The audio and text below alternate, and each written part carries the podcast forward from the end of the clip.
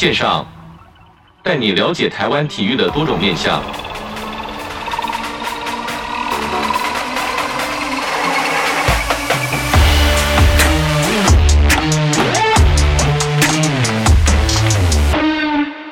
体育线上带你了解台湾体育的各种面向。Hello，各位听众朋友们，大家好，欢迎收听本周的体育线上，我是子敬。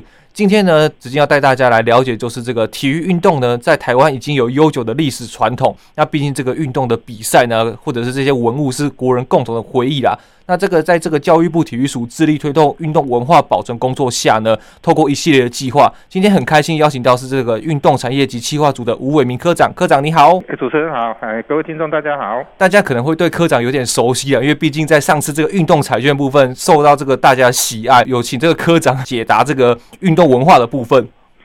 是彩券的部分也要让诶、欸，请听众这边多多支持啊，谢谢。没错没错，那首先就是进到主题，就首先可以请科长跟我们听众朋友介绍一下这个体育运动数位博物馆，听起来感觉就是像我刚才讲的这个一代人回忆的感觉。那这真的是属于运动的博物馆吗？呃，其实应该说，呃，体育文物的收集跟呃展示或者是研究，其实在体育署来讲，这是一个很重要的工作。那呃，整个文物的收集跟展示，其实也符合现在整个社会的需求啦。所以我们现在大概都会朝所谓数位博物馆的方式来做处理。那各位听众应该大家应该都很清楚，其实目前来讲的话，网络优点当然它就是比较不受时间跟空间的限制。是。那等于就是说，哎，大家随时什么时候想看，什么时候都可以上去看。那也不会说啊，一定要到某一个特定的地点。所以我想。体育署在发展这一块的话，其实也蛮早的。我们在九十八年就已经开始在诶规划这一块整体的那个展示的部分。那不过因为时间的跟那个环境整个的变迁哦，所以陆陆续续我们也在改版。那我们预计今年我们还会再改版一次，那也会把最新的成果呈现给大家。是，那在这个各各个领域，其实文化都有相关的这个保存计划。那而所谓这个文化，其实就是为了这个永续保存。请科长跟我们分享一下，体育署在这些年从九十八年到现在执行了哪些这个文物保存的计划呢？呃，陈主刚刚主持人所讲的哈，其实整个体育文化的保存啊、传承啊、创造，甚至于发扬整个运动体育文化，其实这一块的话，确实是需要蛮多时间跟去做呃。比较积极专案的方式去做处理。是。那体育署的话，其实从最近这几年，我们一直都有专案在处理当中。那其中几几个比较重要的专案的话，就是包括我们有一个呃，就是文化数位典藏计划。那这个的话，主要就是针对我们文物的数位化啊，还有我们一些祈祷的访谈啊，做一些纪录片啊。呃，这个是大概我们目前一个重要的计划。那第二个的话，就是其实我们在去年已经呃、欸、完成了，就是我们做了一个就是台湾体育史。那这个的话，当时我们除了委托四大的老师来帮忙处理之外，那我们也跟中央研究院的台湾史研究所共同出版了这本所谓的台湾体育史。我想这个对整个运动史的发展来讲也相当重要。是。那另外还有两个我们目前正在进行的，一个就是我们的文物盘点。那其实文物盘点这件事情。理论上来讲，它应该要更早来执行。不过，我们最近也受到一些就是呃学者专家的关注嘛，那他们也认为就是说，其实这块的话，体育署还是要去做。那基本上，呃，我们就会针对我们现在的文物去做一些分级啊、分类啊，那也比较容易后续的有关文物盘点啊、追踪啊、列管啊。那我想比较有计划的方式来做执行。那最后一个的话就是。呃，我们有关原住民文化，其实原住民在台湾的运动史上一直占着一个很重要的位置，是选手都很厉害。对对对对啊，所以我们最近也有一个专案计划，是针对原住民的部分来做一个呃研究跟一个收集的部分，嘿。是，其实看现在科长讲了这么多的计划的支线，其中其实我看到我在做功课的时候看到这个体育运动文化数位典藏计划哦，这个我非常有兴趣。为什么呢？因为其实在这个 YouTube 上面都可以查询到相关的影片，那可以说这拍得很很高规格啦。可以请科长跟我们分享一下这个支线的内容以及这个集数部分是为什么会发想到成立这个平台呢？呃，其实我想大家应该也都清楚，做文物哈，只有开始没有结束啦。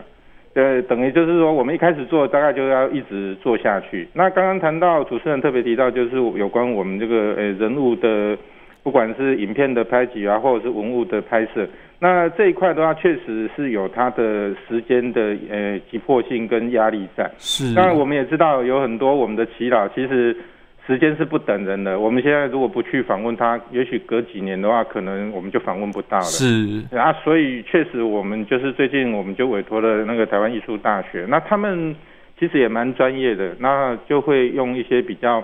开放性、自由的方式啊，让我们的这些耆老能够，呃，比较自由的阐述方式去做。那目前，呃，体育署我们大概已经完成了六十五部的那个影片。哦，六十五部啊！对，那我们预估今年的话会再完成二十部。是。那这些所有的资料，目前我们会先放在 YouTube 上面。那未来的话，会再结合我们的数位博物馆，一并在数位博物馆里面，就是，呃，提供给就是我们一般民众来做欣赏。是，其实就像这个有点像是那种口述历史的概念，就是把这些这些祈祷的这个故事，他用讲的，因为毕竟可能年代久远，有些东西说真的也找不太出来，但是毕竟回忆是在涌涌绕在心里面的，没错，所以把这个故事带给我们后人，其实不只是我们的运动员知道，其实让我们的一般民众也可以知道说，当时在那个年代以及在那个时空背景下，这些运动员是多么的刻苦耐劳，来帮这个台湾来争争夺一面金牌啊。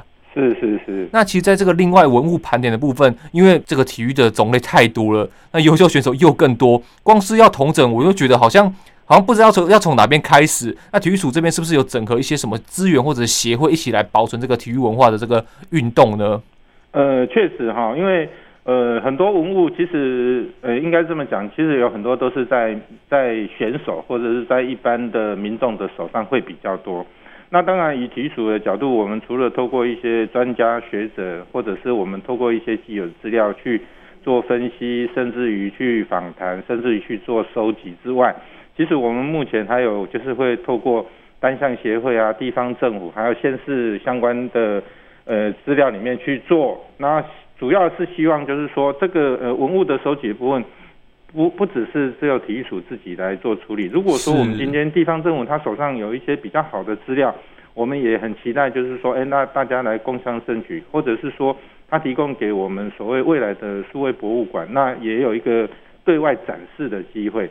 那另外一个的话，我们会做所谓的征集说明会。那征集说明会这件事情的话，其实就会有点像是对外公开征集，哇！那只要民众或者是协会，那他们有相关的资料，那我们会透过专家学者的方式去做分类跟分级，那我们就有有机会把这个东西收集到我们的博物馆里面来。未来当然也就是提供给，诶，不管是做研究用啊，或者是做我们一般民众这个观赏使用，其实都可以让大家看到以前所奋斗的历史啊。是，其实在这个运动这个博物馆的网站上面，这数位博物馆的网站上面，其实蛮多就是有这个复刻，例如说奖杯、奖牌，或者是一些证书部分。那到今年目前为止，有没有什么重点文物，不管是保存或者是修复，值得我们听众朋友上网瞧一瞧、认识认识的？呃，如果讲到重点文物哦，我想，呃，大概台湾应该不陌生的，就是杨传广先生了。是，哎，杨传广先生的话，应该是我们，哎，台湾来讲是第一面的奥运。奖牌，牌选手，是，而且他在奥运里面得到银牌。那其实他也是台湾，应该说第一个台湾台湾人在奥运上得牌的选手。是，其实对台湾来讲，他是一个很重要的历史意义啊，精神指标。对，然后他在一九六零年的时候，在罗马奥运的时候，他是拿到了田径的男子十项全能银牌。那呃，虽然说他人已经往生了，不过我们也还蛮幸运的，因为我们在二零一八年哈。其实跟杨传馆的儿子就是杨世运先生，那也联系上。那他在二零一八的话，也把当时的这个银牌哦捐赠给我们国家训练中心。哇，是。对，那我们在前年的呃体育就是运产博，我们的体育产业博览会的时候，也曾经把这个奖牌啊来做一个展示，那让所有的呃民众来感受一下。那当年的荣耀这样子，那我想这个应该是目前来讲的话是无可替代一个呃最重要的一个 一个文物所在了哈。那虽然它它目前是呃保存在国家训练中心，不过我们也一直跟国家训练中心这边来保持一定的联系。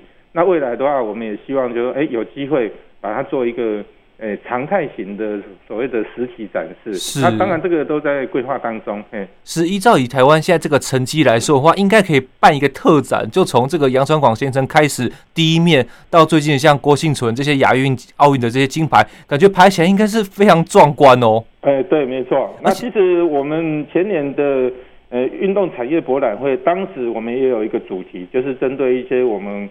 呃，国家重要的运动选手的一些奖牌来做展示。不过，我想后续的话，我相信会更多啦。以以以去年来讲的话，冬奥的话，我们选手又拿了这么多奖牌。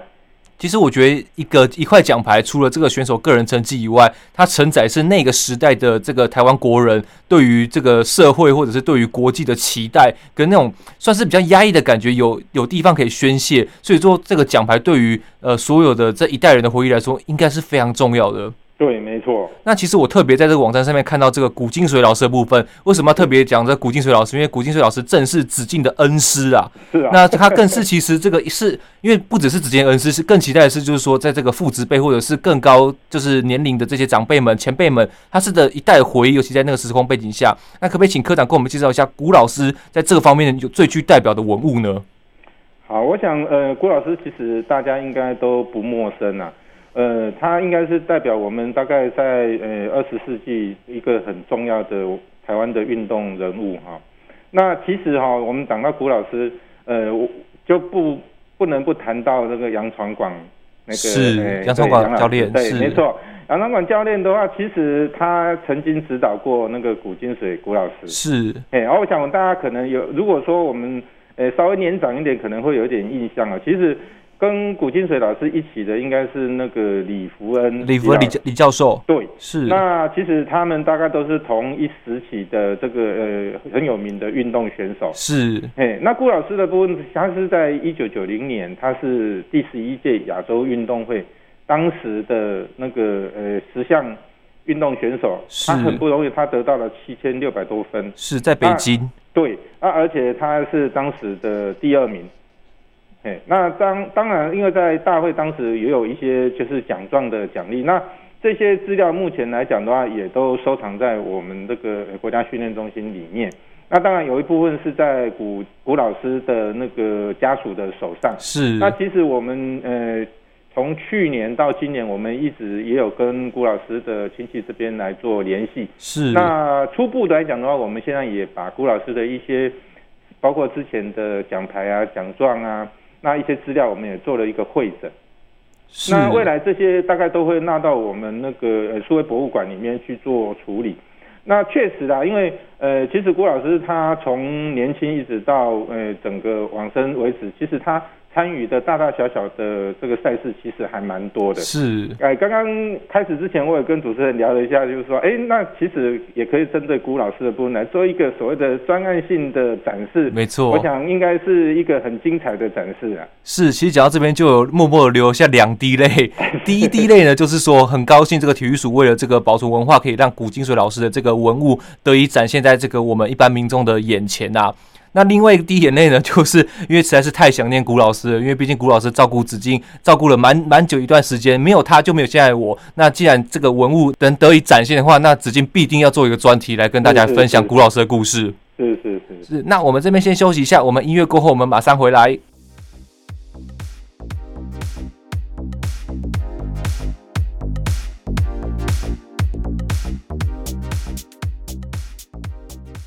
体育线上带你了解台湾体育的各种面向。Hello，各位听众朋友们，大家好，欢迎收听本周的体育线上，我是子敬。在上一段呢，我们邀请这个体育署的吴伟明科长来跟我们聊聊这个体育署为了保存这个运动文化，成立了一个这个数位博物馆啊。那在前面也讲到这个文物盘点的部分。那主要现在在政策面方面，我们看到现在有规划这个体育运动文物盘点计划人员，并办理这个行前训练。那体育署想要着重的部分是什么？那如果说我今天想要参与这个活动这个计划的话，一般民众也是可以参与的吗？呃，我这边先说明一下，其实哈，呃，以文物收集或者盘点来讲，其实它是一个还蛮专业的东西的。那以我们目前的执行方式的话，我们大概目前就是会有一个专业的老师，然后带着他的学生来一起做这个整个我们目前的文物盘点。那还有就是一个分级分类的部分。然后想这个为什么会请老师带学生？其实里面某种程度也是有一种传承的效果。哇，是。嘿，那我们也希望就是说，我们未来这些年轻一辈的学生，不管是从专业性的这个所谓文物的收集，还有就是对我们运动文物的一些。感情啊，感受上面来讲的话，是一个所谓的扎根的方式来做一个传承的方式。那其实我们目前呢、哦，文物盘点的话，我们大概有分为就是测量、扫描，那包括有摄影啊、记录，还有保存。那其实大家分工也分得还蛮细的。是。那刚刚主持人特别提到，就是说，哎，那一般民众到底有没有机会来参与呢？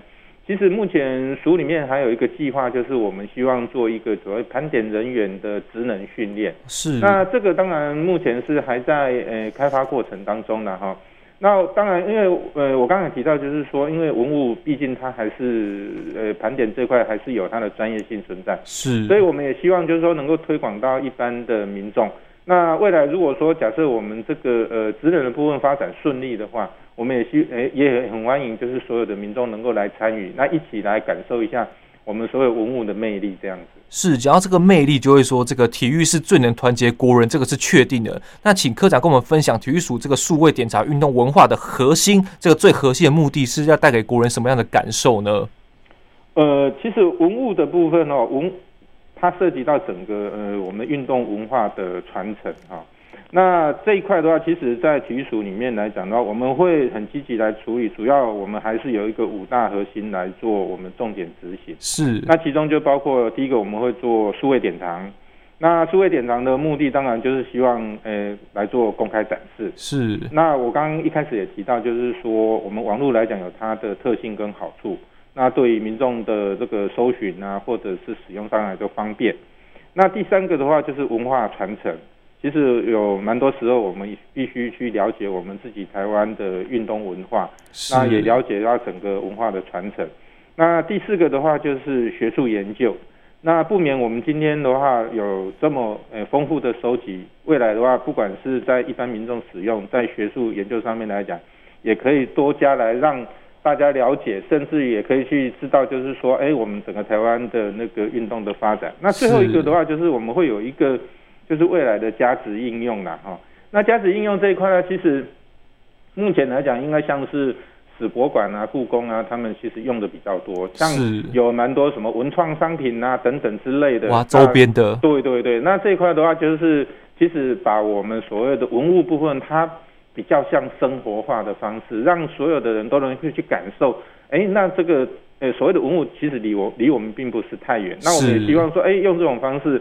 来拉近民众跟文物史料啊之间的距离，是，然后也民众能够很亲身的去体会到，哎，这个文物其实就在我们身边。没错，这个也是我们呃推动整个核心主要的意义所所在啊。是，像科长刚才说到，从九十八年就开始规划至今嘛。那在今年，像今年现在算算年初嘛，那今年在文物盘点计划方面，体育署有没有什么规划方向，或者是说今年大概会完成，上半年大概会完成什么样的文物盘点，跟我们分享一下。是，那呃，除了我刚刚一开始所讲，就是说我们今年会另外完成就是二十部的，就是有关人物专访的影片。那除了这个之外的话，其实我们今年也有计划要做一些比较呃静态的文物的一个盘点。那比如说我们会到国家训练中心去，呃，所谓的盘点我们的那个奥会委员徐亨的文物。是是。那我这边特别说明一下，这个徐亨不是。电视里不是那个艺人啊，对 对 对，是，他是我们国家很重要的奥会委员，他当担任奥会委员是一九七零年到一九八八年，是。那因为他代表国家在奥会，其实也帮国家发声，那同时也收集了蛮多奥会跟台湾之间的往来一些呃资料，是。那我们也希望就是把这个资料做一个汇整，可以重现就是我在一九七零年那一阵子，那台湾跟奥会之间的一些往来的。不管是资料啊、书信等等，这个脉络啦。对对对对。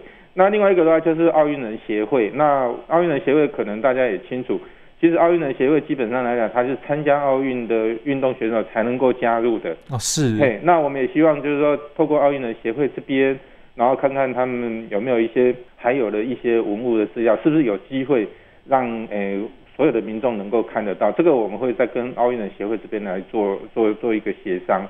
那第三个的话就是亚奥运的文物盘点。那当然这个部分的话也是我们今年的重点所在。那刚刚也特别提到，就是说我们一般来讲我们在做文物的话，我们会做一个盘点说明会。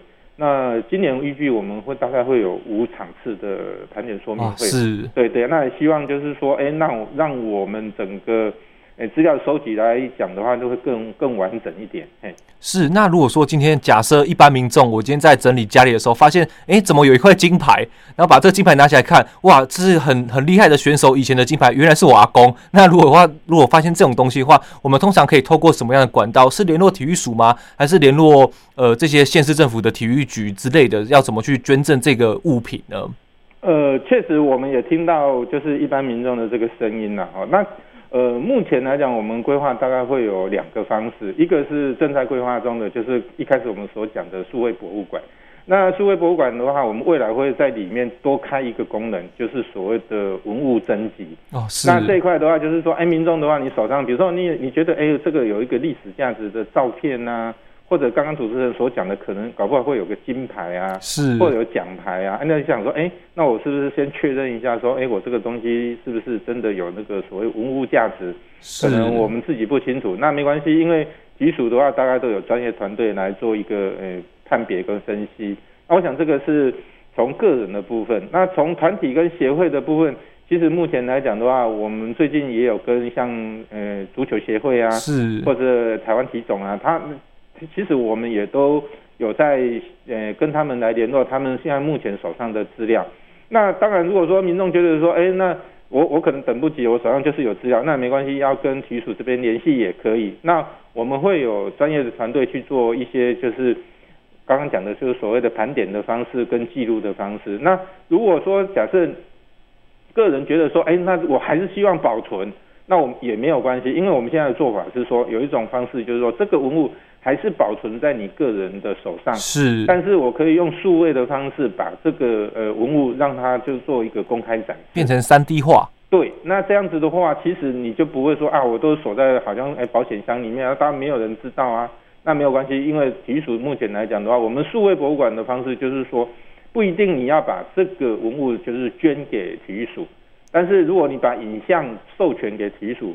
局署就会帮你把这个影像就是公开播放出去，是让大家都知道说，哎哦，有这个呃以前的一个文文物在，那也知道说，哎，这个它之前有一个比较了不起的这个所谓历史存在。嘿，是。那其实再者延伸到这个体育文物部分，我们通常要怎么判定这是有典藏价值？体育署这边是不是有委托哪些团队来帮我们把这个我们视为这个最重要的宝物来做一个典藏呢？哦，主持人讲到这个就真的有难度了。那我这么讲好了，其实呃，体育的文物哈，跟一般的文物其实差异性，诶、呃，应该说体育文物是更难去做判定。没错，嘿，那主要是说我们一般来讲哦，像我们在故宫啊、历史博物馆啊，我们讲一个比较实际一点，这个就是有年代的这个所谓的判定是对。但是我们体育文物它有个特性，它是属于进行式的。哦，是。所谓进行式，就是说，嗯，比如说好了，啊，在最近我们的柔道选手，呃，杨文伟，他就哎，就忽然间就变得好像哇，这个很热门了。是。可是讲真的，他还在还没有成名之前，也许这些东西大家不认为它是一个、呃、有价值的文物。是。可是现在就不一样了啊，所以呃，体育的文物它的特性就是说，它是随时在变化的，它比较不像是说我们一般的像故宫啊，他们可能哎，可能经过五百年啊，它就是文物。是。可是我们很多不是，我们很多是我们的选手，那甚至于我们参与的团队，其实现在都还在体育界里面。那所以这些要不要把它判定为文物，就需要一个蛮专业的这个团体来做。那我们目前来讲也是委托。呃呃，包括我们就是呃台湾艺术大学，包括我们的呃台南大学，他们有几个学校是共同组成的一个所谓的专家委员会，那来做一些做所谓的分级分类。那分级分类这一块的概念，目前来讲的话，其实我们会参照像史博馆啊，或者是故宫，或者是像一些呃国家级的博博物馆的方式来做分类。那也期待就是说。让它比较有制度化。那未来的话，我们也比较清楚，就是说哪些文物应该是分在哪一类。那以现阶段来讲，也许它可能不是在最重要的，可是它有可能隔了三年五年，它就变得最重要的。但是资料基本上要先收集，后面才会比较好追踪。所以大概我们会从这个方式来做我们未来整个体育文物的这个所谓典藏或者是收集的一个脉络，这样子是没错。就像科长说的，就是文物收集就是只有开始没有结束啦。那这些都是算一个活历史，虽然说感觉好像都还蛮蛮近的，但其实毕竟它的承载的回忆的这个民众实在是太多太太多太多了。所以其实就是重点说是这个目标一致啊，所以实行起来其实大家就要努力去做这一块。对，没错。那最后就是要请科长再跟我们分享一下，说现在哪边可以看到这些一代人的回忆呢？呃，其实我们目前来讲，呃，最新的资料包括就是人物的专访影片呐、啊。那我们目前都是先放在我们呃体育署本身，目前也有一个体育运动数位博物馆。那还有一个就是放在 YouTube 上面。是。那我我刚刚开始也有讲，就是说我们今年会有一个改版的动作。那整个改版的话，我们会把目前的数位博物馆整个做一个比较大幅度的改变。是。那这个大幅度改变，当然也是必须去符合我们未来的，也许我们可能五年、十年的未来整体的发展。那甚至于把整个我们文物的收集啊，跟编排的方式，是不是把它做成一个标准化 SOP 的方式处理？那当然呢，因为如果说呃民众目前有兴趣，我们也欢迎他。到 YouTube 上面，或者是呃体育署现在目前这个呃既有的网站上面去做浏览。当然，如果说民众有任何更好的建议，我们也期待就是民众来建议我们。那我们会希望把改版后的整个数位博物馆做得更贴近民众，也让民众更了解我们整个运动史的发展。谢谢。是聊到这边就觉得说哇，产业组像紫金访问至今，体育署要管这个动资券呐，然后要管产业啦，又要管彩券，然后现在这个这个是这个博物馆又要又要改版又要开张，觉得哇，这个产业组实在是非常非常忙碌，在这边也也跟这个这个产业组说一声谢谢。好，谢谢谢谢主持人，谢谢。谢谢。那今天很开心邀请这个吴伟明科长再次来到我们节目中，科长谢谢你哦。好，谢谢主持人，好，谢谢各位观众，谢谢。那我们下周再见喽，拜拜。好，拜。